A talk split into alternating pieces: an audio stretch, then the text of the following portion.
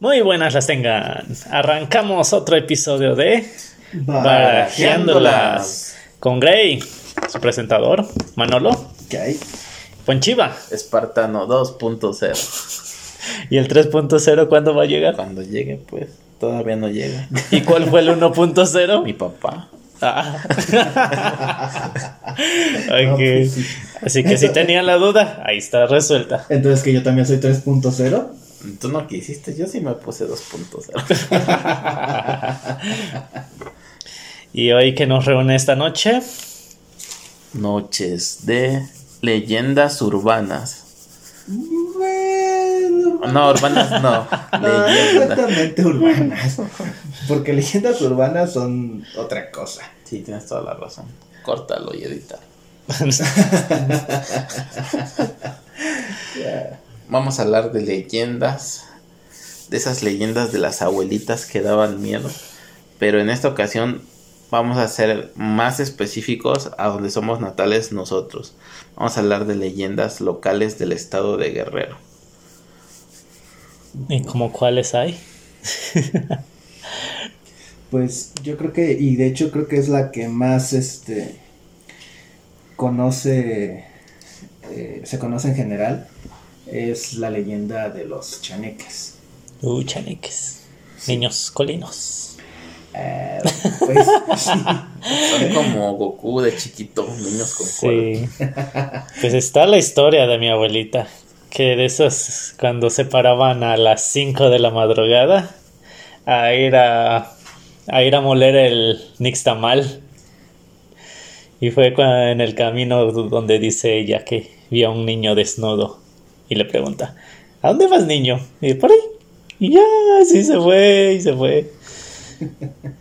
Sí, Y pues es lo único que sabía, pues. Pues sí, efectivamente, el- el- la, la leyenda cuenta que sí, que son niños que normalmente vas a ver desnudos.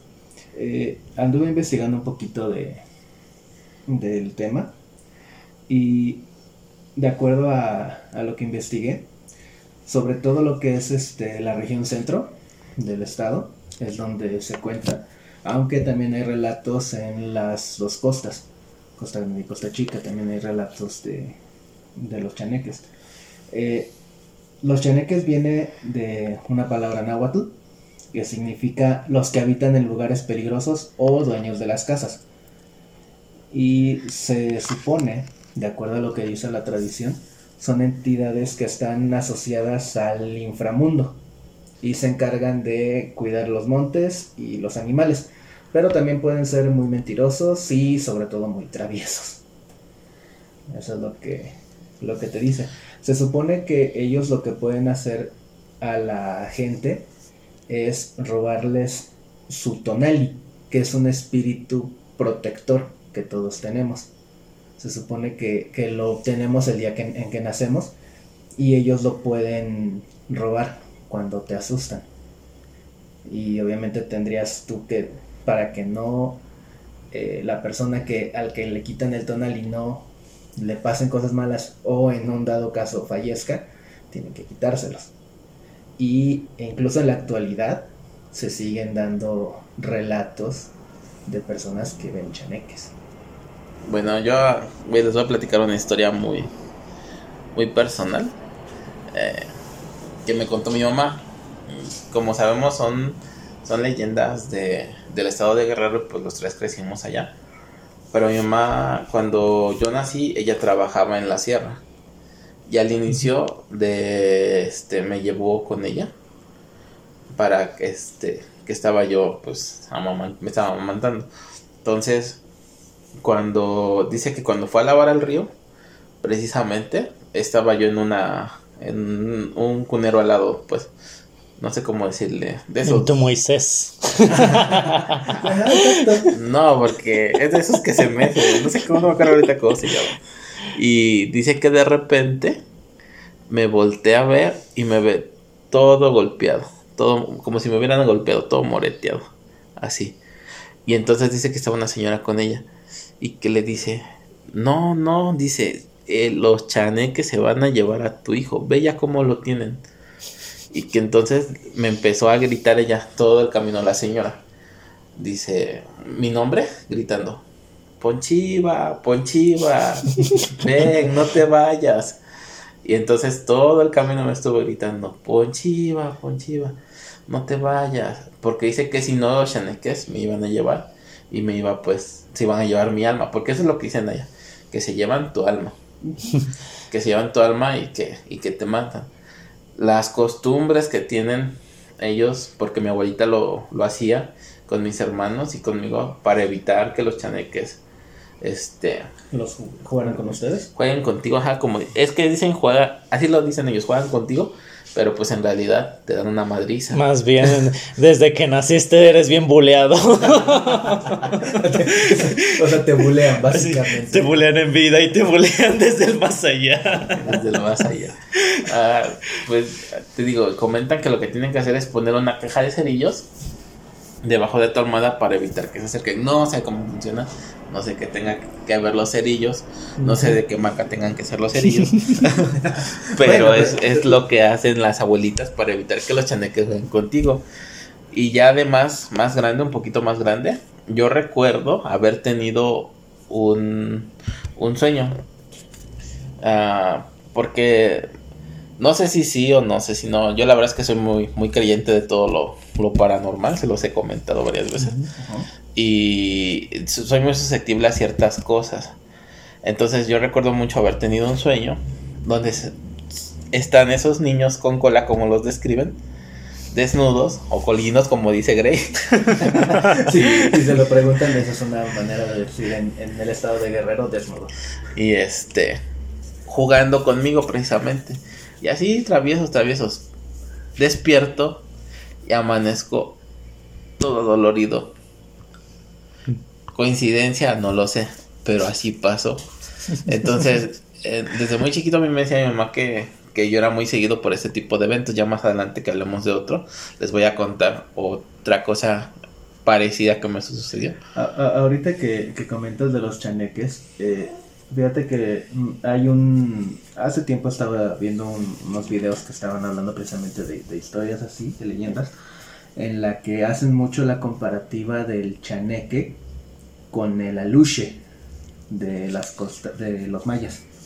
Pero aquí la situación es que el, el aluche, los mayas lo, lo decían como una especie de... un ser elemental que básicamente lo que hacía, sí, sí te podía hacer daño, pero únicamente te hacía daño si tú hacías daño al medio ambiente. O sea, si por ejemplo llegabas y empezabas a talar árboles, a destruir este... Como un espíritu pues de la naturaleza. Ajá, exacto. Y era cuando el chaneque ahora sí te agredía. Si no, sí lo podías ver, pero no te hacía nada. O sea, y, y al contrario, tú tenías que tratarlo bien o sea, lo veía así, básicamente saludarlo, o sea, tratarlo bien en general. Pero si tú empezabas a dañar ya el ecosistema, ya era cuando el chaneque te, te, agredía. Pero aquí la diferencia es que el chaneque en general es malo. Yo, yo la verdad no he escuchado de historias de chaneques que sean buenos. Sí he escuchado lo que son leyendas de chaneques traviesos que, no, no, no, sobre todo cuando son únicamente adultos los que están, no los agreden directamente, sino que les, les hacen travesuras. Precisamente en ese video yo escuchaba de un, de un tipo que vivió en, en, lo que es Chichihualco, por allá en, el estado de Guerrero, y dice que precisamente en la casa donde estaban, en la parte de atrás del, de la casa, había un, un terreno pues baldío, ¿no? Y ya sabes, el, el pasto hasta arriba y sembrado, ¿no? Y dice que precisamente en la noche empezaron a ir ruidos, empezaron a ir risas de niños. Y de repente a las ventanas de, la casa donde estaban les aventaban piedras, pero no piedras grandes como para romper el, vidrio, ¿no? Sino piedras chiquitas, nada más para empezar así. Y les aventaban cosas y cuando salieron a ver, sí dice que alcanzaron a ver dos niños pequeños, pero no, no tanto la forma del niño, sino un poquito más deformes como que enanitos. O sea, no, no, no como el duende que te ponen en, que, mide como 30 centímetros, pero sí un niño más chiquito. Era la cigüeña dejando su pedido. no, todavía no Amazon. Pero sí, e, esas son las leyendas no, que se era pedido aeropostal, no era Amazon. Bueno, quien haya hecho el pedido tenía mucho dinero porque no salía tan, tan barato en aquella época. Pero sí, efectivamente, esa es la, la situación con, con los chaneques que básicamente yo, yo todas las historias que he escuchado han sido así, de que son traviesos, que hacen la, la travesura. La parte de, de ya como tal agredir, yo tengo entendido, o lo que yo he escuchado, es que es únicamente agreden al niño, al adulto no tanto. ¿Por qué? Porque pues un adulto sabemos que tiene una, una fuerza diferente y que hay maneras de, de detenerlo. Eh, yo, yo, investigando vi que decía que una de las maneras en la que podían evitar que los chaneques te agredieran era poniéndote la ropa al revés. ¿En qué consiste? No sé. Pero eso es lo que se dice, que se tenían que poner la ropa al revés. Y Para que no vieran la marca de la ropa y no les diera envidia. Más bien al revés. Más bien al revés, así ven la, la, este, etiqueta. Sí.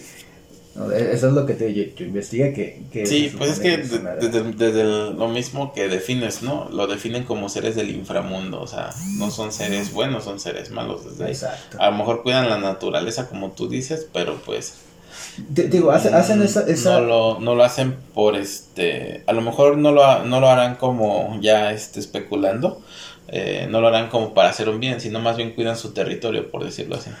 Sí, incluso ahora, que lo dices, si nos vamos a lo que significa la palabra en náhuatl, que es dueños de la casa. Entonces sí, a lo mejor, pues, como tú dices, a lo mejor precisamente ellos están protegiendo su territorio y pues no les va a importar si, si te agreden o no. O sea, eso es la situación, o sea, es un...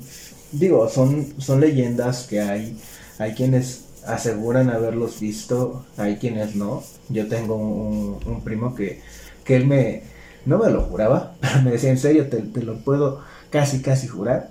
De que no lo juraba, pero lo juraba como... no, casi lo podía jurar.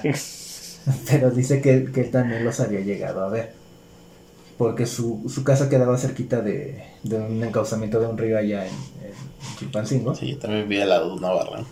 Ah, eh, eh, eh, eso, es, eso, es, precisamente otra de las situaciones, que se supone que viven cerca de, de manantiales o ríos. Y pues bueno.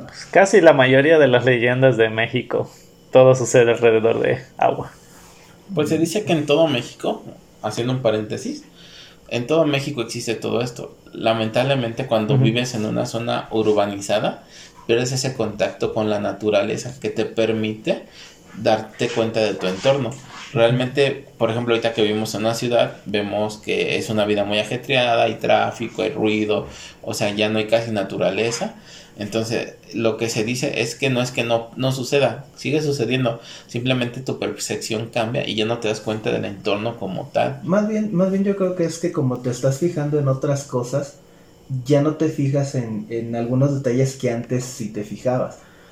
Así de sencillo, luego a veces vas en la calle y mucha gente eh, que, ves en la calle va con sus audífonos o va, va a mensajes. Va jugando Pokémon Go. van atentos a otras cosas. Es lo que te digo, pierden, pierden la noción de su entorno. Y a final de cuentas muchas de las cosas paranormales son sutiles. No van a hacer que, que vas caminando y, y te toca el, el, el, el hombro un fantasma y te dice, ¡bu! No, son sutiles, son a lo mejor nada más lucecitas o algo que ves. No te va a, no va a ser así la gran manifestación. No va a llegar, hola, soy Gasparín, el fantasma amistoso. Exacto. O sea, es la situación y tal vez precisamente por eso es que no nos damos cuenta. Incluso hace tiempo veía yo un video que, que decía que estadísticamente en, en, y, estoy, y voy a hablar de la Ciudad de México, en la Ciudad de México se registran eh, al día 5 millones de personas que viajan. Bueno, ahorita con la pandemia un poquito menos, ¿no? Pero en un día normal. normalidad. Ajá, casi 5 millones de personas que viajan. Y las probabilidades de encontrar un evento paranormal son de uno en un millón. O sea que técnicamente, si lo trasladamos a la estadística, al día en el metro de la Ciudad de México hay cinco eventos paranormales. Sí, pero es, volvemos a lo mismo, ya no somos conscientes de nuestro entorno, vamos metidos en nuestro mundo y nos desconectamos de la naturaleza, que como tú lo dices, son, son seres de naturaleza a final de cuentas. Exacto. Bueno, a la definición de Wikipedia. no, esta no salió de Wikipedia, salió de otra página por ahí perdida. sí. Ahora, eh, estuve pues investigando por ahí algunos este eh, relatos y encontré una que me hizo recordar una historia que me platicó mi mamá en algún momento. Eh, mi mamá es de un, pueblo cerca de, de Iguala Guerrero. Se llama Temascalapa, ese pueblito. Muy bonito. Nada más que me aburro cuando voy. no tiene internet. me aburro cuando voy.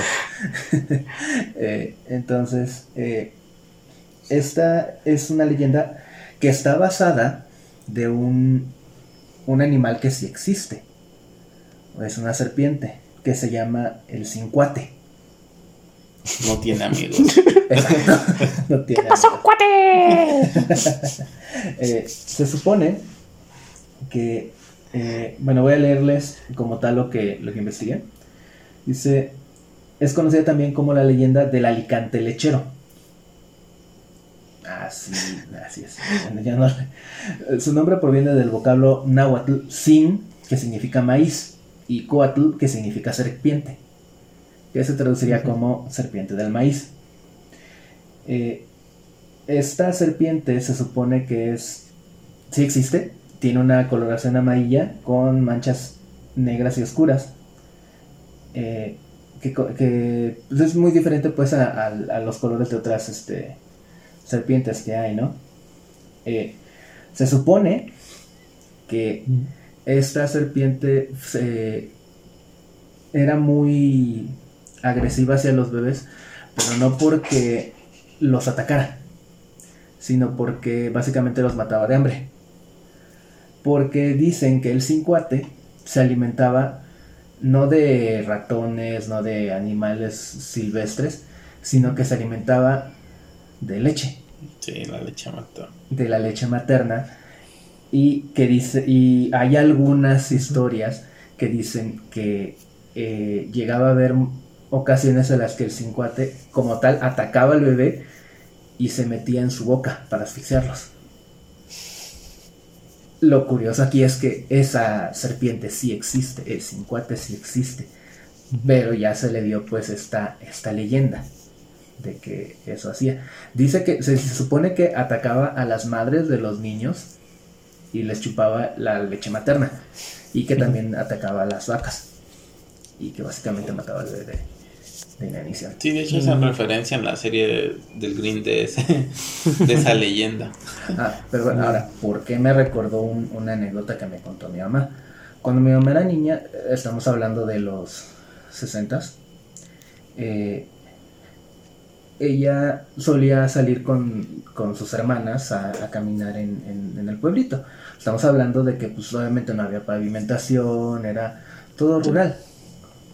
Y dice que en alguna ocasión iban bajando, es un pueblo en montaña, entonces iban bajando pues la montañita y se subieron a una piedra, estaban jugando.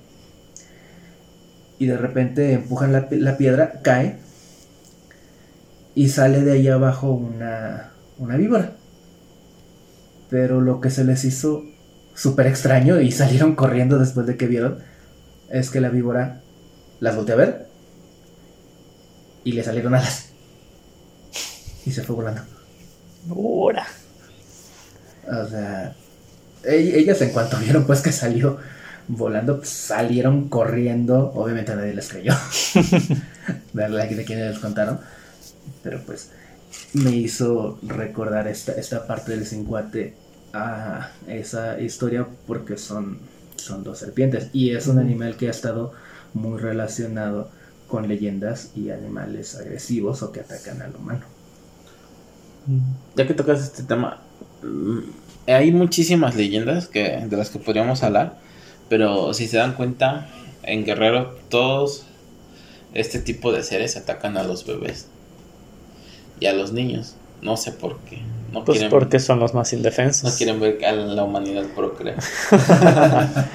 Pero este, realmente eh, hay muchas y una muy particular que a mí eh, me traumó, la verdad, de niño. Fue muy impactante para mí. Porque que al inicio pensaba yo que lo habían hecho mis padres solo para meterte miedo, ¿no?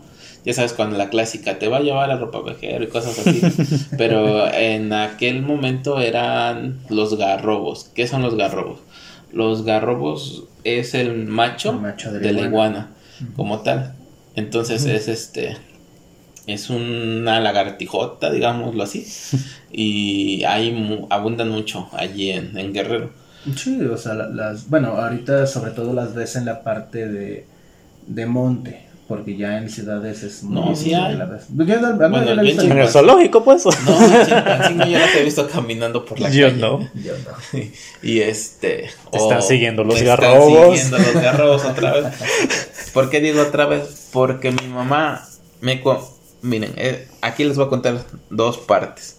La primera que te contaron y la tuya. Ajá, y la mía. La primera es la que me contó mi mamá que dice cuando yo era niño precisamente, no, de hecho van a ser tres partes las que le voy a contar. cuando era niño yo precisamente, este, me seguían mucho los garrobos. De hecho dice que mataron uno porque se subió a donde estaba yo durmiendo. Y tienen... Tienen, a mi cama yo no tuve este, tienen este, ¿cómo se llama? tienen la creencia de que los garrobos se llevan el alma de los niños también, igual, mm. que se acercan a su boca, se llevan el alma, se la y el niño queda en el purgatorio, ya no va al cielo, se queda eh, se la llevan para ofrecérsela al diablo, por decirlo así. Entonces, mataron ese garrobo a machetazos. Ese fue lo que me contó mi mamá cuando yo no me veo, yo de eso la verdad no tengo noción. Más sin embargo, cuando yo ya tenía aproximadamente unos 10 años, una vez que mis papás salieron, y nos dejaron encerrados para que no saliéramos a hacer travesuras a mis hermanos y a mí. Entonces, en ese momento estaba yo con mis hermanos viendo una película que nos dejaron en aquel tiempo en VHS y este, y la estábamos viendo. Y de repente sentí una presión, un miedo fuerte. Así algo, algo que realmente me, me, dio miedo, te lo juro, se los juro. Así no lo podía controlar, tenía mucho miedo. ¿Cuántos años tenías? Como 10 años tenía. Entonces, este, tenía yo mis hermanos a los cuales les llevo 4 y 8 años.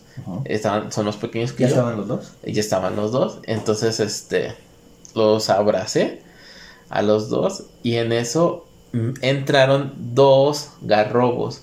En, ahí donde vivíamos, la casa era de, de lámina. Tenía unas vigas de metal. Por las vigas de metal se metieron los dos garrobos. Y no les miento, de verdad yo me acuerdo muy bien porque eso fue lo que me traumó bastante. Caminaron los dos garrobos como se paraban y nos volteaban a ver. Seguían caminando y nos volteaban a ver. Se cruzaron a la mitad de este de, de, la estructura y nos voltearon a ver y no nos dejaban de ver. Nos estaban observando y, y caminaban y nos veían y no se salían. Entonces lo único que pude hacer fue agarré todos los tenis de mis hermanos y los y se los empecé a aventar y no se fueron. Se fueron hasta que llegaron mis papás. De verdad, se los juro que así pasó. Entonces, ya con lo que me habían dicho mis papás y viendo eso, la verdad que yo sí empecé a creer que los garrobos se llevaban a los niños. y luego, ya después, esto ya fue cuando yo era adolescente. Eh, mi nos mudamos a otra casa, estábamos rentando con mis papás, pero vivíamos y había monte atrás de esa casa. Entonces mi mamá limpiando la cocina abre la ventana y se mete un garrobo. Entonces mi mamá siempre me ha dicho que son malos y siempre los, los mata. Entonces no les miento. Mi mamá le dio de escobazos y el garrobo se hizo polvo. ¿Mm? Así como en las películas, ¿no? Se hizo polvo, lo barrió y era, ¿Era polvo. Un, garrobo vampiro. No era este, o sea, no, hubo sangre, no hubo, no, no quedó el cuerpo entero, quedó pedacitos así que se hicieron polvo. Ajá, así. Entonces con eso yo me quedo así más, más traumado. Entonces, Ponchiva no come iguana. Nunca he comido iguana. Pero Pero, o sea, es, es una, una anécdota que a mí la verdad mm, de niño me traumó y ya de adolescente dije, no, pues yo digo que sí son de cuidados. Sí, de adulto lo consideras. Sí, porque de verdad que lo vi, o sea, a mí nadie me lo platicó. Me lo platicaron de cuando era chiquito, pero después lo viví y se los juro que sí, así pasó. Nada más porque en aquel tiempo no éramos de estar grabando todo con el celular. No, ni, siquiera, ni, siquiera, había tan fácil, tenías no, acceso a una cámara. Pero se, se hizo polvo y quedó en el recogedor el polvo de, ese agarró. Ya estudiando de grande y e investigando todo esto porque la verdad son temas que a mí me envuelven, me apasionan. Yo, yo, pensando en mi mente, me, me hice la percepción de que probablemente nos llevó otras leyendas que esta es muy conocida en todo el país que esos garrobos que atacan o a lo mejor esas serpientes como el cincuate que atacan no es otra cosa que nahuales. Nahuales. ¿qué son, qué son los nahuales? los nahuales son brujos que hacen pactos con el diablo y les permiten cambiar de forma.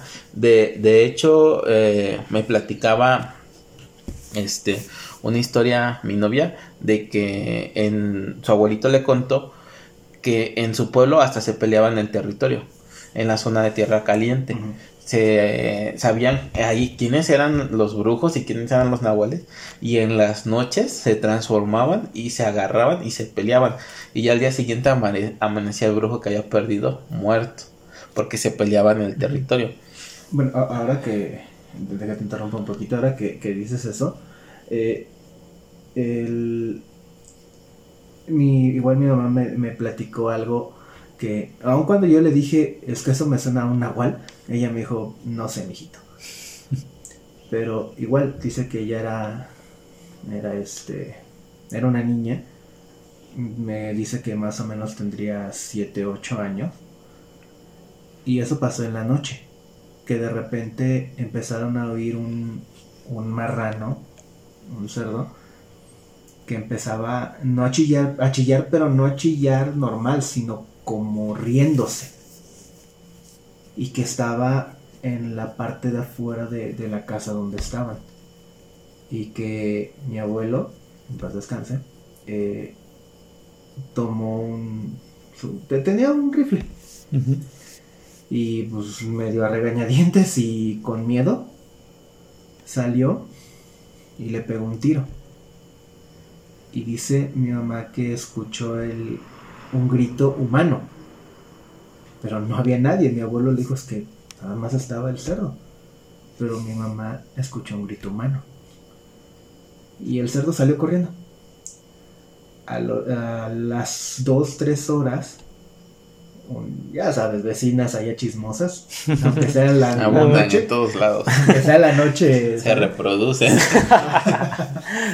Eh, hubo una que, fue a, visitarlos y a decirles que fulanita de tal se estaba muriendo. Dijeron, pero ¿por qué? Es que tiene un disparo en el cuerpo. Al final se murió, pero Nunca se supo qué pasó con el cuerpo. Y es lo que yo le dije, mamá, es que eso a mí me suena como un nahual. Me dice, mijito, no sé. No sé. Pero ahora, ahora que dices, yo he, escuchado y también. Yo, no me, pongo a, ver tanto así, yo de repente luego me topo con y voy escuchando. Y he escuchado. Para empezar, nahual viene de, de una palabra, este. Nahuatl. que que, que te refiere a que está relacionada a un espíritu protector. Se supone que todos tenemos un nahual, que es un espíritu que te protege, un espíritu animal. Sí, tenemos dos espíritus protectores. el de los chaneques y el nahual. no, es que en teoría es lo mismo. Nada más que toma una forma animal. ¿Para qué? Para, para poder estar contigo, para poder protegerte. Hay quienes dicen que que, que, que, con, ya sabes, con estos rituales de la ayahuasca, el peyote, etc., se han logrado poner en contacto con su, con su nahual. Yo creo que con el peyote cualquiera. exacto. si no, mínimo es unas que este es mi nahual. Pero sí, entonces dicen que hay, así como, como hay brujos que, que se dedican a hacer el mal, hay personas que eh, toman, aprenden pues a, a, usar su nahual para el bien. Así como hay nahuales malos, hay nahuales buenos. Pero dijeras tú, casi todo lo que he escuchado es de los malos. El bueno yo casi no lo he escuchado.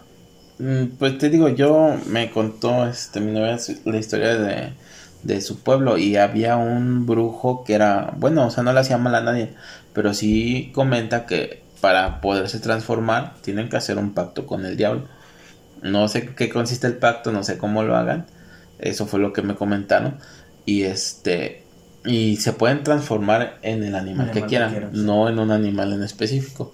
Este, a lo mejor ese que tú mencionas podría ser este, una historia diferente, ¿no? Es, es que aquí la situación es que de repente a veces hay muchas cosas que se han perdido porque lo sabemos, el territorio mexicano fue conquistado por los españoles hace ya 400 años, casi 500 años. Eh, entonces se perdieron muchísimas cosas. Entonces, parte de lo que también se perdió fue precisamente todas esas historias, porque no estamos hablando de, de cosas que pasan nada más hace 20, 30 años, pasan desde hace más de 500 años cuando existían las civilizaciones mesoamericanas. Entonces, se ha perdido mucho. No sabemos si hasta cierto punto se ha deformado o, o no, o si era, a lo mejor la verdadera es como es la que te, platicaron a ti, a lo mejor la verdadera es la que me la que yo escuché, no sabemos en realidad cuál es la verdadera. Sí, también es eso que nuestra cultura ha sido muy este muy dañada con la conquista. Pero te digo, yo desde, desde mi punto de vista de todo lo que han platicado y lo vine analizando ahorita que empecé a platicar ese del cincuate, que este, para mí son, llego a la conclusión de que son nahuales, porque la verdad es que soy pet friendly y no creo que un animalito pueda hacerte daño a, bueno, tener esa, ese, ese mal en, en ellos, pues. Tú, has, yo he visto videos incluso de niños criando hasta ratas y actúan como cualquier este animalito cariñoso. No, y, mira, así de simple y sencillo.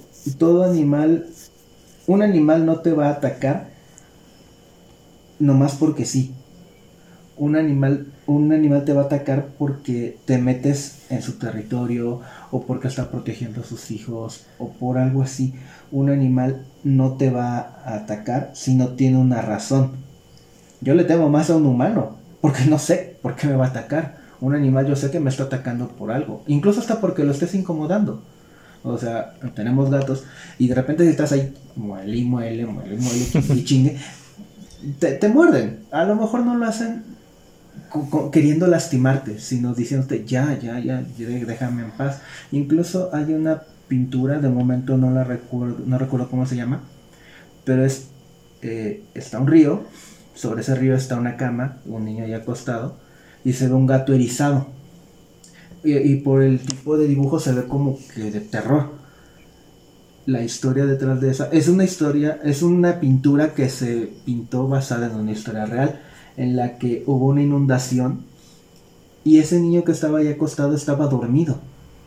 Ese gato lo que estuvo haciendo fue mantenerse moviendo en la cama para mantener el equilibrio del río y ese niño se salvó. El gato le salvó la vida al estar moviéndose para que la cama se estuviera equilibrando. Como tú dices, se me hace muy difícil que un animal haga daño al humano nomás porque sí. Sí, no, yo, yo, yo para mí, en todo lo que te digo, leído, investigado, para mí todos esos seres son seres malos, seres satánicos y para mí son, son del hombre. O sea, es el hombre transformándose o es el hombre creando. No, no lo veo, este, no veo un animalito pues naciendo malo, realmente. Y por ejemplo, ahorita que tocabas ese tema, eh, yo que vivía cerca de una barranca, eh, primero voy a empezar con una que no es tan conocida y les voy a, vamos a hablar de algo que también es muy conocido en el país. Había una historia igual de un cerdo en la barranca Ahorita no me acuerdo el nombre que le daban, pero era un cerdo negro. El marrano negro. Y ese, no, pero tenía un nombre, nada más que no me acuerdo cuál era, que le decían ahí en la barranca. Y decían que si cruzabas la barranca a las 12 de la noche, te salía ese marrano y te llevaba con él. Ya no aparecían. Y decían las leyendas locales que eran muy clásicas, se llevaba a los borrachitos. De, de hecho, ahora que dices, precisamente cuando estaba haciendo las investigaciones, eh, encontré esa leyenda. Y de hecho, la encontré con un, un médico que fue muy famoso allá. Si mal no me acuerdo el nombre del doctor Neri Ríos, que estamos hablando de los 50. Y precisamente lo dice, que era, él fue a dar una consulta en la noche, cuando todavía los médicos iban a dar consulta a casa. Ahorita lo hacen más seguido. Bueno, y precisamente cuando él iba saliendo ya era ya de noche, no sabía exactamente, pero él calculaba que eran después de las 11 de la noche. Y efectivamente él iba pasando uno de los barrios, ya para regresar a su casa, y le salió, y dice que era no del tamaño de un marrano normal, que era más grande. Sí, es Del un tamaño de un caballo, generalmente. Exacto. Y que varias veces él intentando salir, o sea, él agarraba iba por la callecita y le salió. Entonces agarró, se movió hacia a tratar de salir por otra callecita y le volvió a salir. Que cuatro veces lo intentó y no lo logró. Y le había recomendado uno de los de las personas que donde él había ido a, a dar la consulta que si se lo encontraba rezara. De hecho le dicen que rezara la oración de la Magnífica. No sé cuál sea, No, ni yo sé de res. pero le dijo. Mm, no, no me acuerdo. bueno, la cosa es que le dijo que, que rezara la magnífica y la empezó a rezar. Y de, cuando abrió los ojos, ya no estaba el, el marrano. Entonces salió corriendo y llegó a su casa. Pero que dice que estuvo como dos, tres semanas con fiebre y que no podía ni hablar. Que eso la platica ya después de que, de que se, se, se- se sintió mejor. que se lo quería llevar. Como llevaba alcohol, Sí. yo creo que pensó que era un borrachito. Y es más, esa leyenda no solo se queda en Marrano, sino en- a lo largo de todo el país. Se identifica como también un caballo negro, un perro negro y hasta un burro negro. Que, Pero siempre es el típico color negro, Negro. Sí. con ojos rojos. Que también lo, lo vinculan con el charro negro. Que según mi abuelita es el mismísimo diablo. Esa Exactamente. historia, tengo una que cuando me la contó mi mamá, yo en serio que se me erizó la piel. Eh, hay una leyenda muy conocida ahí en el, en el pueblo de mi mamá que tiene que ver con mi bisabuelo. Se dice la leyenda que eran alrededor de las 9 de la noche y estaba en, un, en una cantinita y que llegó un charro y que dijo, vengo a apostar y yo sé que nadie me va a ganar. Y que salió mi bisabuelo diciéndole, yo te voy a ganar, no me importa lo que apostemos, yo te voy a ganar. Dijo así, te reto a las 12 de la noche a vernos en, se llama el lugar Las Tres Piedras, porque es, un- es una parte del cerro donde en la parte de arriba hay tres piedras y como incrustadas, por eso se le llaman las tres piedras. Y les dijo mi bisabuelo, ok, ahí te veo. Y cuenta la leyenda que mi bisabuelo llegó, a pesar de que pues estamos hablando de las 12 de la noche de los En los pueblitos. y de, y de los años 30. Ujú. O sea, no hay luz, no hay nada. El no. clima más frío del que estamos viviendo ahorita. Exacto. Y, y de hecho, cuenta Por- la leyenda que esa noche precisamente se soltó el aeronazo y era frío y todo. Pero llegó. Y que de la nada se le apareció y le dijo: Ay, Goyo Mata, era el, el nombre de mi bisabuelo. No cabe duda que eres más diablo que yo. Y le dijo: Voy a hacer un trato contigo. No te voy a hacer nada ahorita tú y yo vamos a ser amigos. Y así nos vamos a llevar. De repente vamos a hacer una que otra puestita. Pero hasta ahí. Pasan los años. Nace mi mamá. Mi bisabuelo seguía vivo. Y de hecho mi bisabuelo fue una persona que tuvo mucho dinero. Tenía muchísimos terrenos en, en, en, en aquella, en aquel pueblo. Y en alguna ocasión mi bisabuela le dijo a mi mamá que tendría 6-7 años. Eh, porque mi mamá vio cuando lo fue a visitar, este amigo. Pero así le dicen nada más el amigo. Y le dice mi bisabuela, vas a ver que cuando él se vaya, se va a subir a su caballo, pero no va a abrir la tranca. Se va a salir así. Pasaron una, dos horas, estaban ahí platicando. Y le dijo, y se, se iba a ir ya. Se subió a su caballo. Y mi mamá, pues, ya le había metido la, La espinita. la espinita a mi bisabuela. Y se puso a ver. Se subió a su caballo. Y así pasó la tranca.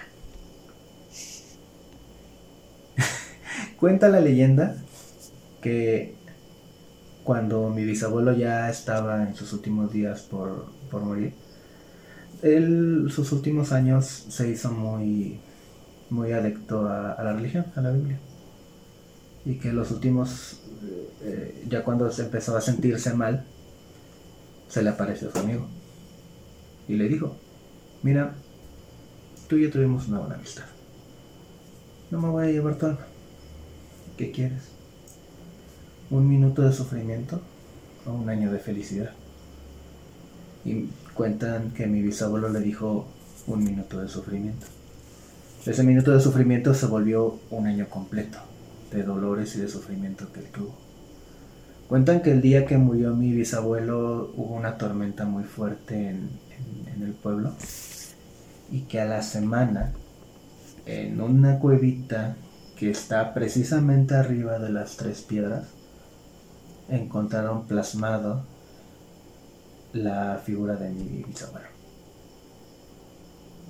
Es lo que cuenta la leyenda. Yo el día que me lo platicó mi mamá, no, no, no, todo, no toda la leyenda completa, sino esa, esa situación de cuando Ujú. el charro atravesó la tranca, no sé, pues lo que te gallina. Pero eso me lo platicó mi mamá. Es una leyenda que hay allá en, en el pueblo. Ahorita como pues ya muchos de, del pueblo pues ya, ya fallecieron de los que conocen esa, se ha ido perdiendo un poquito. Pero sobre todo en la familia la seguimos recordando, esa leyenda. Sí, pero es lo que comentábamos, ¿no? Que todo lo que tenga que ver con animal negro o el charro negro remete a lo que es el diablo. De hecho, mi abuelita me contaba que inclusive ahí tiene un día al año, nada más que no me acuerdo ahorita la fecha, que dice que es cuando lo sueltan y es cuando más desastres hace. Y es muy parecido a lo que dice Manolo de las tres piedras, porque dice que este que está amarrado en una cueva y hay tres piedras sellando la cueva. Y que una vez al año abren las piedras y le sueltan la cadena. Y ese día es cuando la gente tiene que estar con más cuidado porque el diablo anda suelto. Pues que al, menos hay, hay muchísimas leyendas que, que cuentan eso. Mi hermano en uno de, los viajes que tuvo cuando él estudiaba, eh, precisamente iban pasando por un monte y hay una piedra donde se ve así un agujerito bien formado, o sea, no, no, no como, como una piedra lea que no, circular bien, bien, bien, bien, bien, donde cuenta la leyenda que el diablo iba pasando por ahí, se tropezó y con la rodilla hizo ese, ese circulito. Ve tú a saber qué pasó ahí. Pero dicen que es un circulito como tal, bien formado. Como si tú agarraras, te, así te cayeras en, en- en- en tierra húmeda o en arena y se formara tu rodilla. Y así. Sí, pues hay, hay, hay muchas, muchas leyendas en torno a esto. Y pues regre- quiero retomar lo que estábamos hablando, lo del marrano negro. Porque, como les comentaba, ahí donde yo vivía, como era cerca de una barranca, pues decían que se llevaba a los borrachitos. Y hablando precisamente de borrachitos y de la barranca, también muchas noches escuchabas a la llorona en esa bar. Dicen que pues todos esos seres no están cerca de ríos, agua, agua comentabas, ¿no crees? Entonces, este, ella, ahí es una barranca, pasaba un arroyo y se oía exactamente a las 12 de la noche a la llorona gritando. Y la podías oír bien clarito. Era como que había un silencio total y se escuchaba la voz de, de la llorona gritando y clamando. Y es un ruido que comentan, yo nunca me, me causó ese extremo, pero comentan quienes lo llegan a escuchar que te deja sordo hasta por 5 minutos. Y platicando anécdotas sobre esto, ah, les voy a contar una que me contó mi abuelita, que dice que ella, ella es de un pueblito que se llama Alcozauca, que es en la zona de la montaña de Guerrero. Pero cuando tuvo hijos, mi abuelita fue, fue acercándose hacia el centro, pero fue pasando por varios pueblitos antes de llegar a donde vive actualmente. Entonces, en uno de esos pueblitos, creo que fue en Ometepec, precisamente, dice que en la noche salía precisamente la llorona, pero porque se llevaba a los borrachitos. Entonces, una mañana, como ya se, ya saben, antes se acostumbraban más las abuelitas a levantarse temprano, ir a moler su nistamal o ir al agua por el río, pues como era de costumbre para ella, se levantó a las 5 de la mañana porque iba a moler su nistamal. Dice que cuando se levanta ve que hay mucho alboroto. Entonces, mi abuelita curiosa se acerca a ver qué había y dice que ve una mujer con todo el pelo cubriéndole la cara, levitando, porque dice que no se le veían los pies, que nada más se veía el vestido y no se le veían los pies. Y la mujer estaba este, con el pelo cubriéndole completamente la cara. Entonces, comenta que todo el pueblo se estaba acercando. Y comentan que precisamente había salido un borrachito y lo había perseguido. Pero dicen que una forma de evitar que te lleve, te ataque o te agreda, es aventarle un sombrero enfrente de, y el sombrero se queda ahí y ahí se queda ella. Si no lleva sombrero ya valiste. Exactamente. Entonces comenta que fue y, y fíjate, ahorita que estamos contando todo esto, se van entrelazando muchas, si son leyendas, a lo mejor son relatos, pero tienen muchas coincidencias. Entonces, dice mi abuelita que ella la vio literal y tenía una cara horrible, espantosa. Y le dije, hasta yo le dije, ay abuelita, y no había cámaras, lo hubiera tomado. quiero, suponer que cuando te lo digo estabas chico. sí. Ah, sí. Sí había cámaras, pero estaban grandes y no tenían flash para la noche. no, eran las 5 de la mañana. Allí el sol ya es lumbres ahora. y entonces comenta que fueron por el padrecito de del pueblo y les dijeron, y dice que les dijo, ¿y por qué andan haciendo esto? ¿No ven que es malo? Porque no dejan que se vaya y la tienen aquí a la fuerza y puede ser peor. Entonces el padrecito hizo sus rituales santos y hizo que se desvaneciera la, la, llorona. Se desvanece, se llevan el sombrero y les preguntó que dónde era donde ella salía o dónde la veían salir. Y se las y lo llevan al monte a unas piedras nuevamente volvemos a las piedras. Entonces dicen que de ahí, de esas piedras, salía la llorona. Entonces el padrecito hizo su ritual y ya dejó de, aparecer. Pero se imaginan haberla visto de frente. Quieta. No, pues. Bueno, ahora que, que, cuentas eso, eh, cuando empezábamos a, hablar de, del tema que íbamos a tocar, les comenté de un de una aparición que es la cegua. Que curiosamente, y volvemos a lo mismo, dicen que se aparece sobre todo cerca de ríos. Aunque también han dicho que se aparece cerca de caminos. Pero caminos así en general, o sea, carreteras o caminos rurales. Por los caminos del sur. Vámonos para Guerrero. eh, Segua es uno de los nombres que se les da. Sobre todo las historias de, este, de esta leyenda se dan en todo lo que es territorio del sur sureste de México y ya lo que es Belice y Honduras. O sea, todo lo que es, sobre todo territorio de lo que fue territorio maya, es donde se da. Eh, se supone que eh, es un espectro. Eh, se le llama cegua, en, en Belice le llaman sucia. La sucia. en Guatemala la llaman la ciguanaba. Y aquí en México tiene otro nombre aparte de cegua, otros dos nombres, que es la Macihuatli o Extabay. Se supone que sobre todo se les aparece a los hombres infieles. Y resulta que muchas veces cuando se, les supone que se les aparece después de que van a visitar a su amante. Entonces, cuando ellos van de regreso a sus casas, encuentran a una mujer muy bella. Normalmente con un vestido se ven muy atractivas. Y ella se les acerca, empieza a hablar con ellos y los seduce. Y ellos, eh, pues, dicen, ah, pues, ¿por qué no? Infiel ya soy. Exacto. Y empiezan a caminar con ella, hablar con ella. Hay relatos que cuentan que la besaron. Pero, eh, de repente, les dice ella, ¿sigo siendo bella? Y cuando voltean a ver a su, su cara, es la cara de un caballo. Hay quienes cuentan que es un caballo normal, hay quienes cuentan que es el puro cráneo del caballo. Y dice la leyenda que es un, un espanto que uno de los dioses mayas creó precisamente para tomar venganza de todos esos eh, infieles. Entonces fue una diosa maya.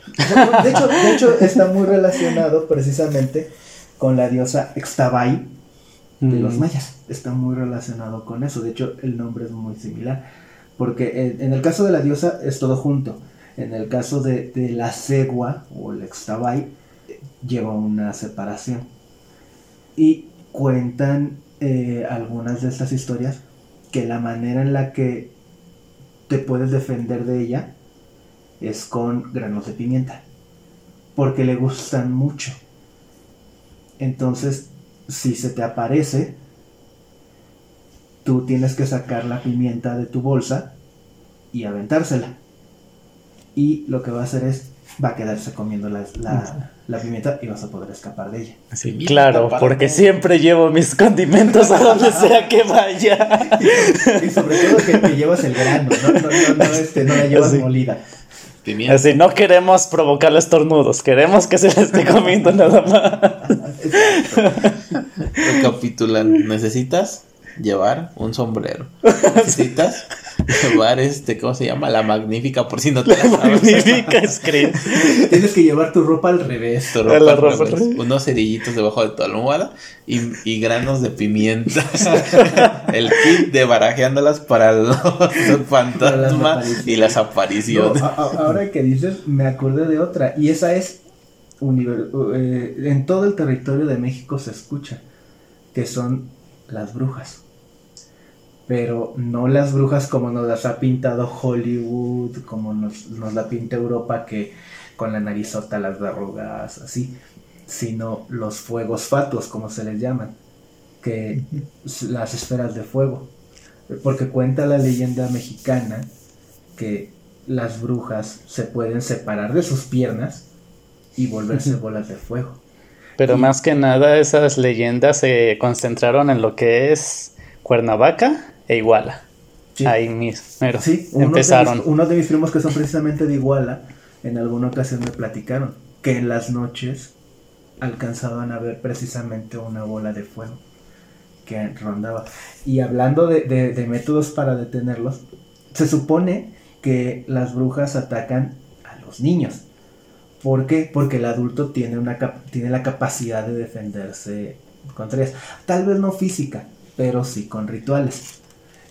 Eh, y dicen que una manera de proteger a un niño para que no se lo lleve es abajo de la cama, ya sea una cama, Moisés, lo que sea.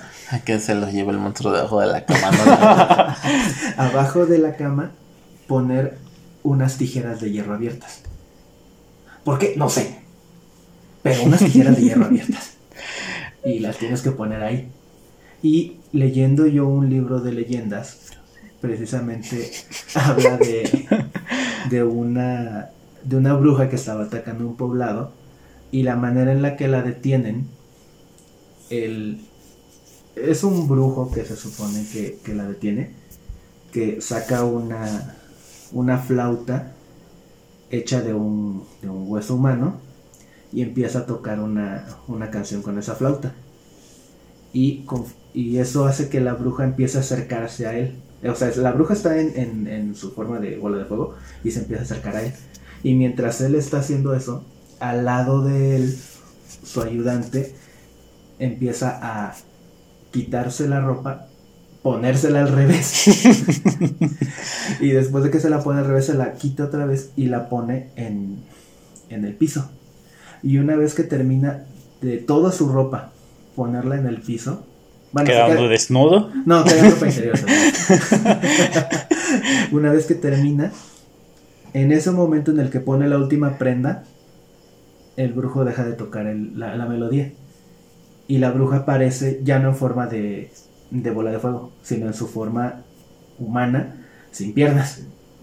Y es cuando ya el, poblado empieza a, atacar, a lanzarle piedras, a darle palazos, a echar agua bendita. Sí, básicamente la queman. Entonces, esa es una, una leyenda que, que, leí precisamente de las brujas. Mira, ahorita que estás hablando de eso, te voy a decir lo que yo he leído, lo que he investigado. Te digo que estos temas, la verdad es que sí, sí son de mi pasión.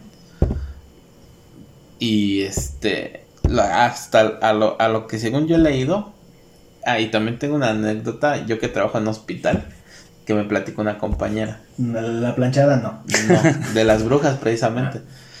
Que dice en un hospital pediátrico precisamente, materno pediátrico, eh, cerca del mon del Cerrito, cerca de la Jusco.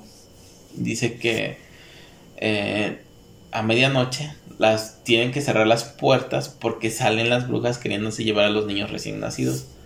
Entonces se cierran las puertas con llave y las mantienen porque esas bolas de fuego en las que se transforman empiezan a querer entrar por la puerta, pero sí que van por los niños recién nacidos.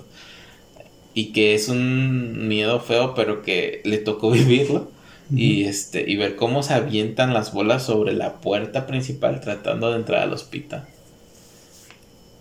Entonces, este, yo la verdad no doy fe y legalidad de eso porque yo no lo vi, pero me lo platicaron. y este, y, y, tiene un porqué. Ah, hablando de nahuales y de brujas, se dice que para hacer ambos se tiene que hacer un ritual, un ritual para hacer un pacto con el diablo, en lo cual te piden siempre casi lo mismo, que es un sacrificio. Y lo que es del de más sagrado para ese sacrificio es un niño recién nacido o niños, pues.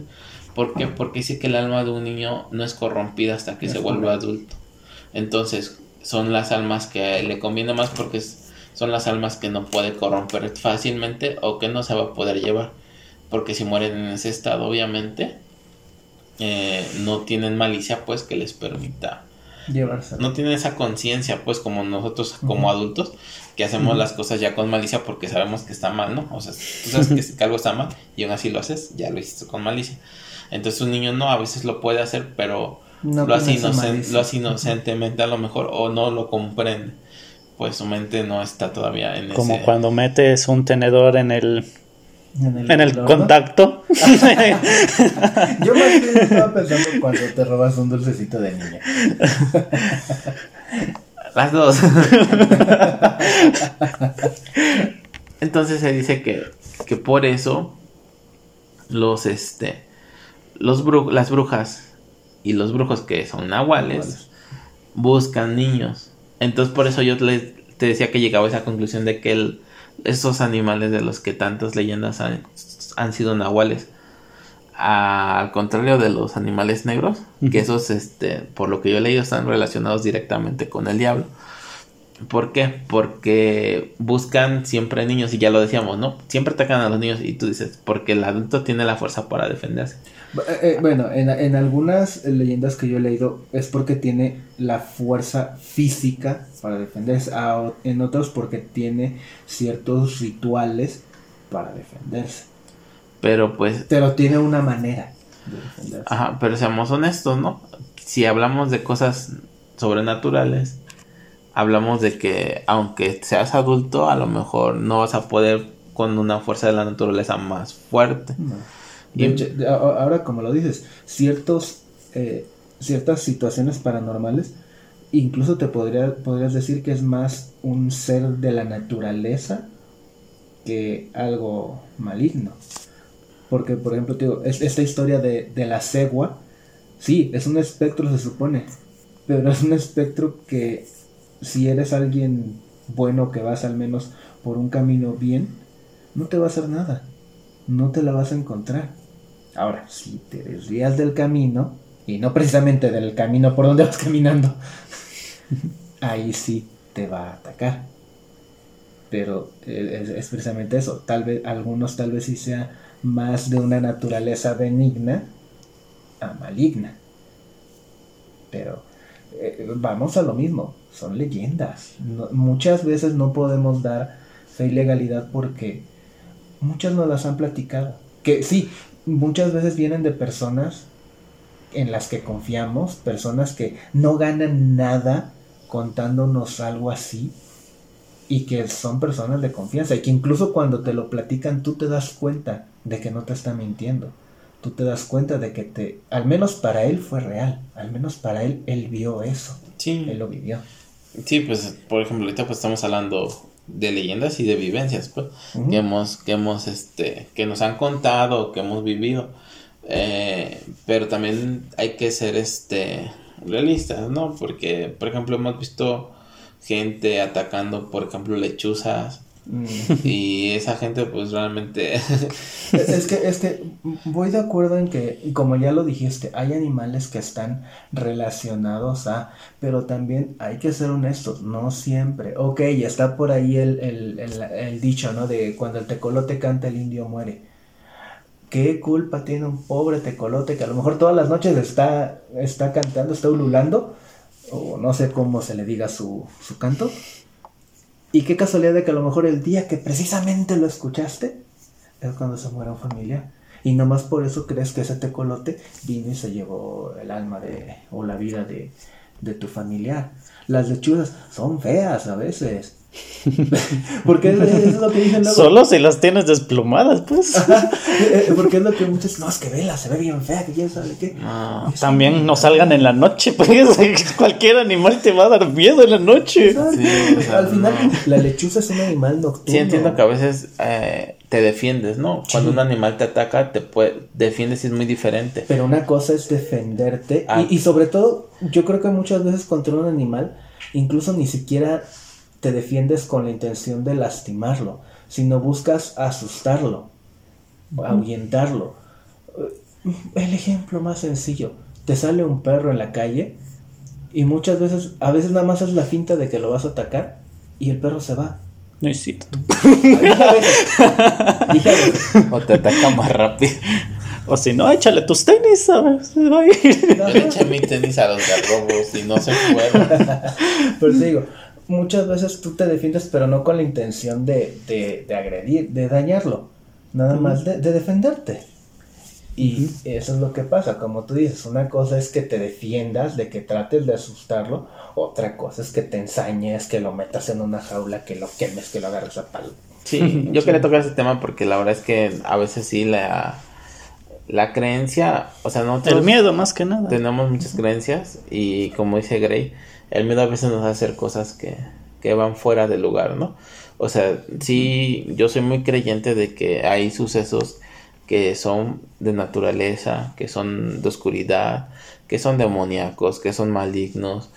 Eh, muchísimas creencias que eh, la mayoría de la gente no cree. Pero también soy de la creencia que antes de hay que investigar, porque por miedo podríamos hacer un montón de tonterías. Sí, exacto. Y tampoco se trata de estereotipar a veces a los animalitos que eh, ni daño te hacen. Por miedo, por Y ignorancia. por miedo e ignorancia los matas y a veces hasta los extingues, ¿no? Sí, digo, es, es, es algo que se ha dado no solo en la parte de los animales, se ha dado también con humanos. Sí, con el caso de las brujas también en su tiempo. Exacto, o sea, el, el caso de las brujas de Salem. eh, y, y nada más quiero rápido tocar esto. Si lees el, el libro que ocupaban para juzgar a las, a las brujas, el Maleus Maleficarum, casi, casi era de, eres mujer, eres bruja. Casi, casi, casi era así. Y vamos a lo mismo, ignorancia. Sí, y por ejemplo, y porque toqué también todos esos temas de lo de, de los niños, porque ya por último para cerrar por esta ocasión, este quería contarles una anécdota más que tengo que me platicaron. Yo la verdad no, no ni participaría en eso. Pero este mm, se ve, se ve mucho también ese estereotipo de que los niños tienen cierto poder o no sé cómo llamarle. Entonces, Susceptibilidad, ¿no? este, Percepción. ah, ya, no, Bueno, que, tienen cierta energía, no sé cómo decirles, que tienen cierto grado de protección o no, o no sé cómo llamarle, porque Capacidades diferentes. no, no es, no es por ese lado No, no, no, no. por no, donde no, están no. yendo. Lo que pasa es que, mm, como les comentaba, ¿no? A lo mejor las brujas o la gente tonta se lleva a los niños para hacer sus rituales porque son rituales hechos con recién con niños, ¿no? Con recién nacidos. Igual los brujos. Pero no solamente es el único tipo de ritual que yo he sabido que han hecho. La verdad es que es este ritual que leí me dejó también muy, muy, muy impactado. Y no quiero imaginar la, la mente de las personas que tuvieron para hacer eso. Se dicen que los grandes puentes se edificaron a través de muchos niños recién nacidos. Porque si no se caían esos puentes. Entonces, lo que tenían que hacer para evitar que se les cayeran era hacer un pacto con el diablo precisamente. Y que hacían entre los cimientos de esos puentes arrojaban cuerpos de niños vivos. Vivos para qué? Para que el puente ya no se cayera y que supuestamente con esto evitaran que los ni que los puentes se cayeran. Entonces, volvemos a lo mismo de los estereotipos, ¿no? Pensamos que a veces mm, es, se me hacen cosas muy tontas, muy absurdas. Y la verdad no, no creo en qué mente pueda caber para sacrificar tantas vidas. Porque imagínate cuántos cuerpos de niños no necesitas para hacer un puente. Ahora Bueno. que, que- que dices eso, me recordó eh, la mitología griega, porque igual se dice que eh, para hacer una edificación que resistiera el paso del tiempo, lo que hacían era que enterraban viva en los cimientos a una virgen. Sí, es que el estereotipo de, digo, de ese poder que tienen tanto los recién nacidos o los niños como las vírgenes ha sido a través de los años. Y lo seguimos viendo actualmente, ¿no? A lo mejor ya no es tan marcado como en aquellas épocas, pero lo sigue haciendo la gente. Bueno, a lo mejor no, no lo vemos a lo mejor en, en, ciudades ya grandes, pero vete a los pueblitos y todavía hay muchas cosas que... Y en ese aspecto de los niños, pues yo te puedo dar una referencia de por qué es- se podría decir que el maligno pueda escoger a los niños. No recuerdo muy bien el pasaje de la Biblia, pero en una parte dice que está condenado aquel adulto que levante la mano contra un niño, porque los niños es- están, el cielo está hecho de esos niños. Así que el infante, eh, cualquier adulto que pueda tener mentalidad de infante y todos los infantes, es de ese tipo de mentalidad el que está hecho el reino de los cielos. Y por eso es más seguro que Que vaya. eh, los adoradores del diablo, de Satán, como quieran decirle, son los que buscan pues principalmente a los niños. Sí, es lo que, lo que ya comentaban. Digo, un niño a lo mejor no tiene esa malicia para para que para caer en lo que es un adulto, ¿no? No tiene no tiene esa mentalidad. Sí, Y pues es de todo lo que he investigado, la verdad es lo que más más tristeza me ha dado porque no de verdad no puedo no puedo entender en qué cabeza de una persona quepa esa malicia para hacer ese, e- ese tipo de situaciones. Mira, yo que te lo yo te lo digo por, porque a mí me encanta todo esto de lo paranormal y todo eso. Pero yo no haría jamás un sacrificio humano para conseguir algo así. Te lo juro. te lo Bueno, yo también había leído, pues, pero mm, no es muy veraz, pues, que la leyenda, pues, también de esos puentes que en realidad ocupaban a los mismos trabajadores para pues, meter sí. los cimientos. Pero dicen que no, no era tan fuerte como la, el usar niños niños. recién nacidos. Dicen que inclusive buscaban un pueblo con mujeres embarazadas, se las llevaban a todas, sacaban los niños, mataban a las mujeres y aventaban los cuerpos de los niños que estaban de nacer. Así como esa noticia que recorrió el mundo también de que aquí en la Ciudad de México se abrió un puente y adentro había ataúdes. Pues de ahí empezó a, a No, esa, eso. esa, e- esa noticia sí efectivamente tendrá dos, tres años. Sí, creo, es así algo reciente. Pero ahí cre- creo que esa, o, o bueno, la versión oficial que se manejaba es que, eh, según lo que yo, yo leí por ahí, es que esos ataúdes que encontraron los habían dejado ahí los narcos. O sea que era como que una... eh, ¿Su bodega? ajá, Su sí, eh, por así decirlo. Una narcofosa, vamos a ponerlo así, pero en un puente. Pero por favor, llevados con ataúdes, eso ya nadie se la cree, pero bueno, No sé, esa fue una de Eran las unos que narcos muy finos, les hacían muy su, buenos por decir así. su enterramiento. Te su digo, entierro. mira, eso no sé.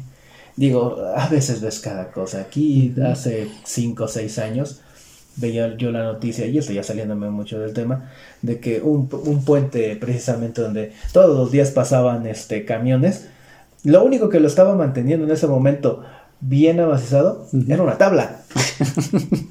Más o menos era del Pues- tamaño de la mesa en la que estamos. Estaba hecho a la mexicana. Exacto. Pero Sí, eh, materiales económicos, pero bien resistentes. Pero bueno. Y abordando otro tema de las brujas, yo también leí en una parte de por qué las tijeras de hierro. Ah, Es que se supone que cuenta la leyenda que las brujas al posarse arriba de las casas extendían su lengua.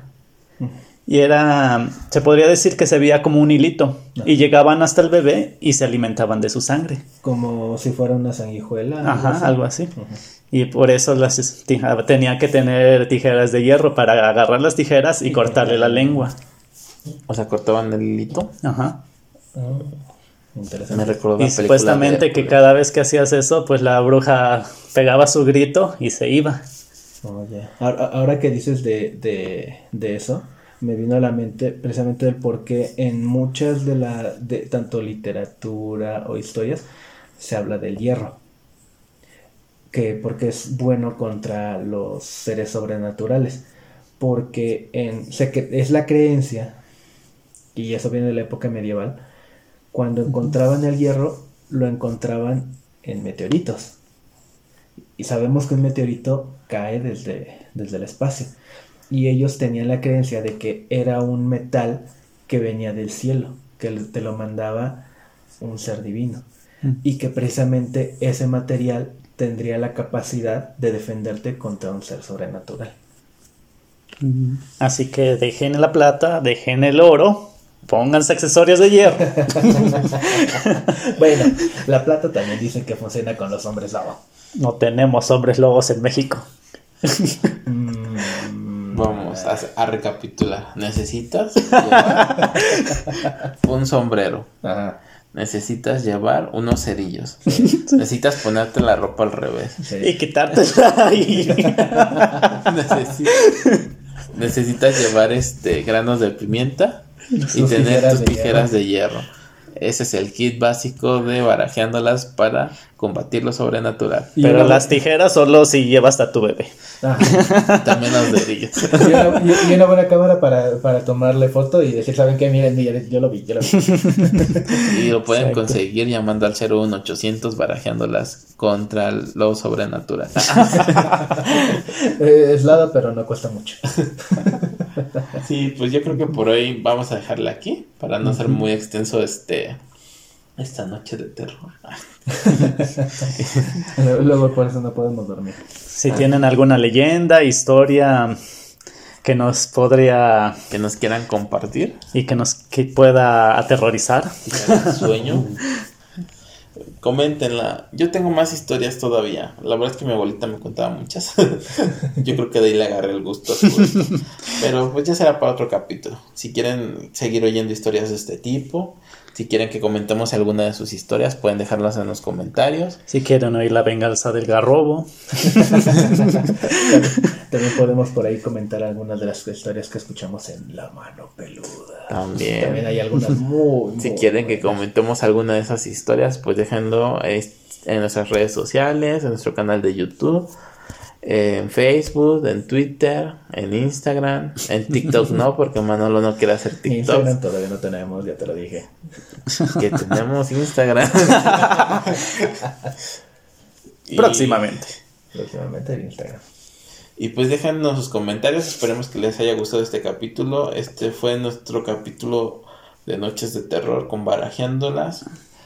Nuestro presentador, Nuestra enciclopedia del cómic, ¿Qué hay? Manolo. Y Ponchiva, nos despedimos por hoy. Esperemos que les haya gustado. Hasta la próxima. Chao. vayan por su pimienta.